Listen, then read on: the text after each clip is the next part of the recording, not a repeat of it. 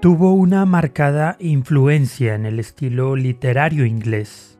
Además fue aceptada como la Biblia inglesa estándar desde mediados del siglo XVII hasta principios del XX.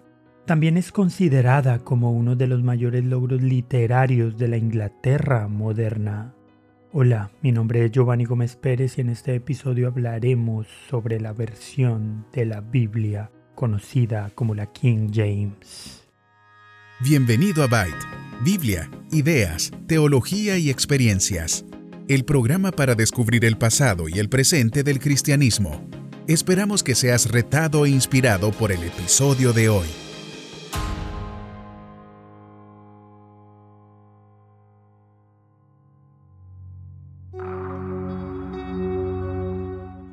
al altísimo y poderoso príncipe Jacobo por la gracia de Dios. Así comienza la dedicación de la Biblia en inglés más popular de todos los tiempos, la también llamada versión autorizada y que es ampliamente conocida como la versión King James. La muy querida KJV, como se abrevia a menudo, ha caído en desuso en las últimas décadas a medida que se han publicado traducciones más fáciles de leer para los lectores del siglo XXI. Sin embargo, no se puede desestimar el hecho de que generación tras generación de lectores han absorbido el estilo y la riqueza literaria de la King James. Por esa y muchas otras razones, podemos decir con seguridad que ninguna otra traducción tendrá tal efecto entre los lectores y estudiosos de las escrituras en idioma inglés. Pero, ¿cómo nació esta importante versión de la Biblia? ¿Quién fue el poderoso príncipe Jacobo o James, cuyo nombre ha sido estampado en millones de Biblias? Jacobo I era hijo de María Estuardo, reina de Escocia, ejecutada bajo el reinado de su prima, la reina Elizabeth I de Inglaterra.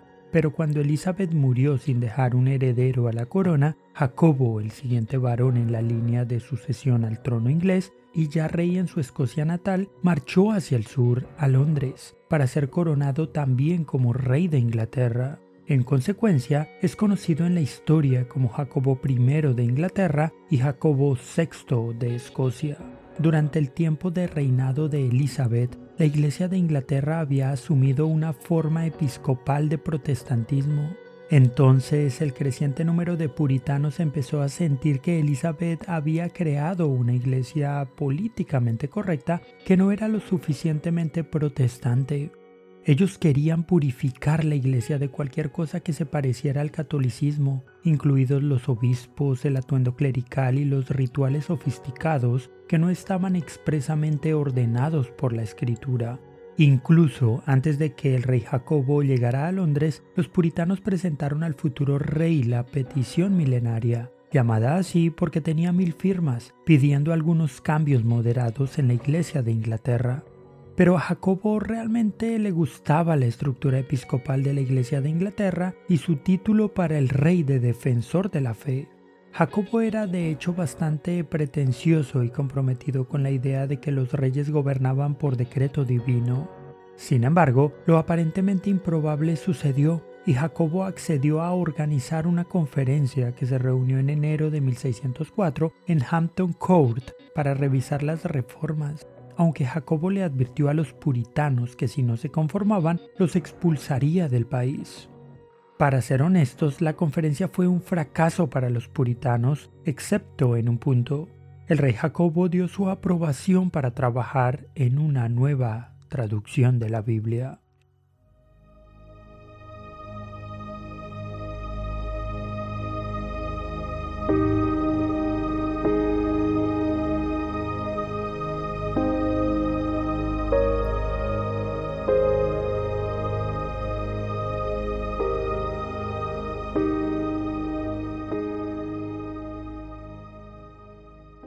Jacobo accedió porque quería una versión que reemplazara a la popular Biblia de Ginebra, una traducción que había sido realizada en Suiza por protestantes ingleses que vivían en el exilio durante las persecuciones de la Reina María I.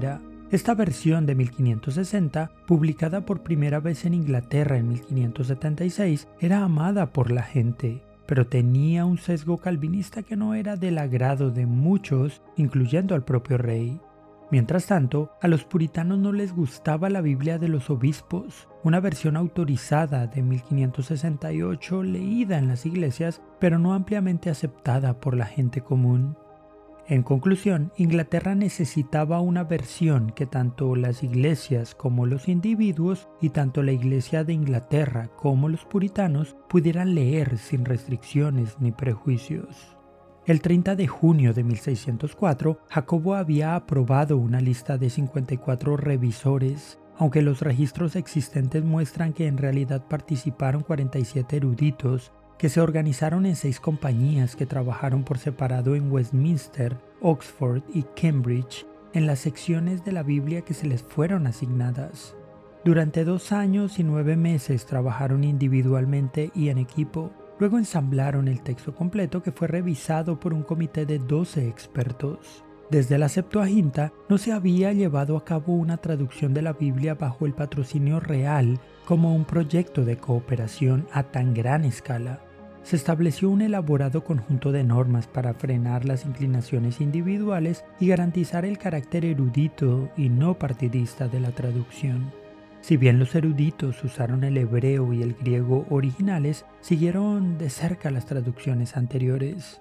De hecho, puede ser inapropiado llamar traducción a la versión King James. Esto queda claro en el prefacio de los traductores, cuando dice que su trabajo es más exactamente una revisión de versiones anteriores. Por ejemplo, el trabajo de William Tyndall, el primer traductor importante de la Biblia al inglés, es evidente en muchos pasajes.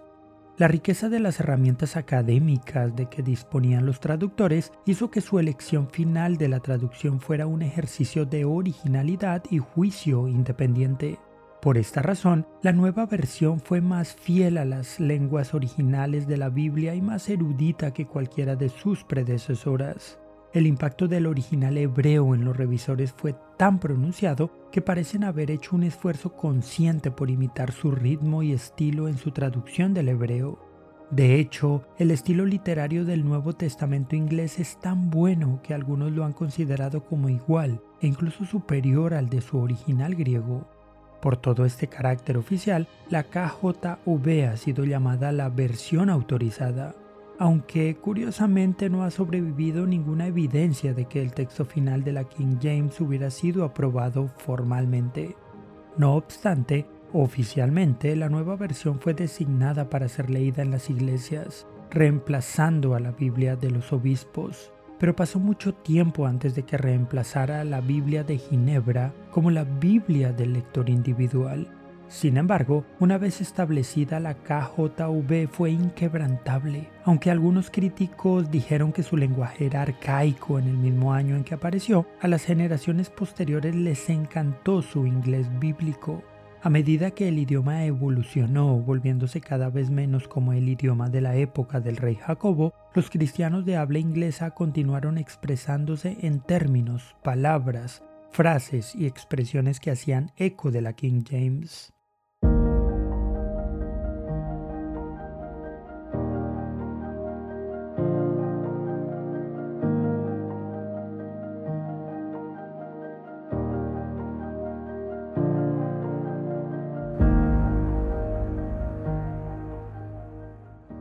Pero el efecto va más allá del estilo del lenguaje que utiliza esta versión. Hay una cadencia, un ritmo de oración en la King James que nunca ha sido igualado en otras versiones en inglés. A pesar de las constantes revisiones y actualizaciones del lenguaje, es cierto que esta hermosa obra puede haber impedido que algunos lectores modernos entiendan el mensaje bíblico. Sin embargo, el efecto que tiene es que es increíblemente rico en recitación y por lo tanto memorable. Quizá los lectores de la Biblia en español podamos entender esto al hacer memoria de nuestra Reina Valera, porque si aprender las escrituras es importante, entonces memorizarlas es primordial y sabemos que la poesía o la prosa poética es más fácil de memorizar que la prosa simple. Entonces es tal el efecto de la King James que hoy, más de 400 años después, la mayoría de las personas que pueden citar la Biblia en inglés citan esta versión publicada en 1611 Probablemente el equipo de académicos que produjo esta traducción de la Biblia al idioma inglés no se imaginó la belleza lingüística y longevidad de su trabajo. Ante esto, es posible que los traductores de hoy se sientan incapacitados, sabiendo que nunca podrán producir una obra que deforma a un idioma y a toda una cultura. ¿Y tú qué piensas? ¿Conocías la historia de la versión King James? ¿Por qué razones consideras que esta versión se volvió tan importante para los lectores de la palabra de Dios en inglés? ¿Cuáles crees que son los motivos por los que las versiones antiguas de las escrituras resultan ser tan amadas y apreciadas por los creyentes? ¿Qué piensas acerca del trabajo de traducción y actualización del lenguaje de la Biblia? Gracias por escuchar este episodio. Esperamos que haya sido de bendición para tu vida. Este programa se emite con el propósito de exaltar a nuestro Salvador Jesucristo, quien en su gracia nos ha provisto todo lo necesario para hacerlo posible. Si quieres conocer más sobre este programa, leer el texto completo o ver un video sobre este tema, puedes ingresar a www.byteproject.com. También puedes seguirnos en nuestras redes sociales, YouTube, Instagram o Facebook como Byte Project. No olvides suscribirte para no perderte ninguno de nuestros contenidos. Hasta el próximo episodio.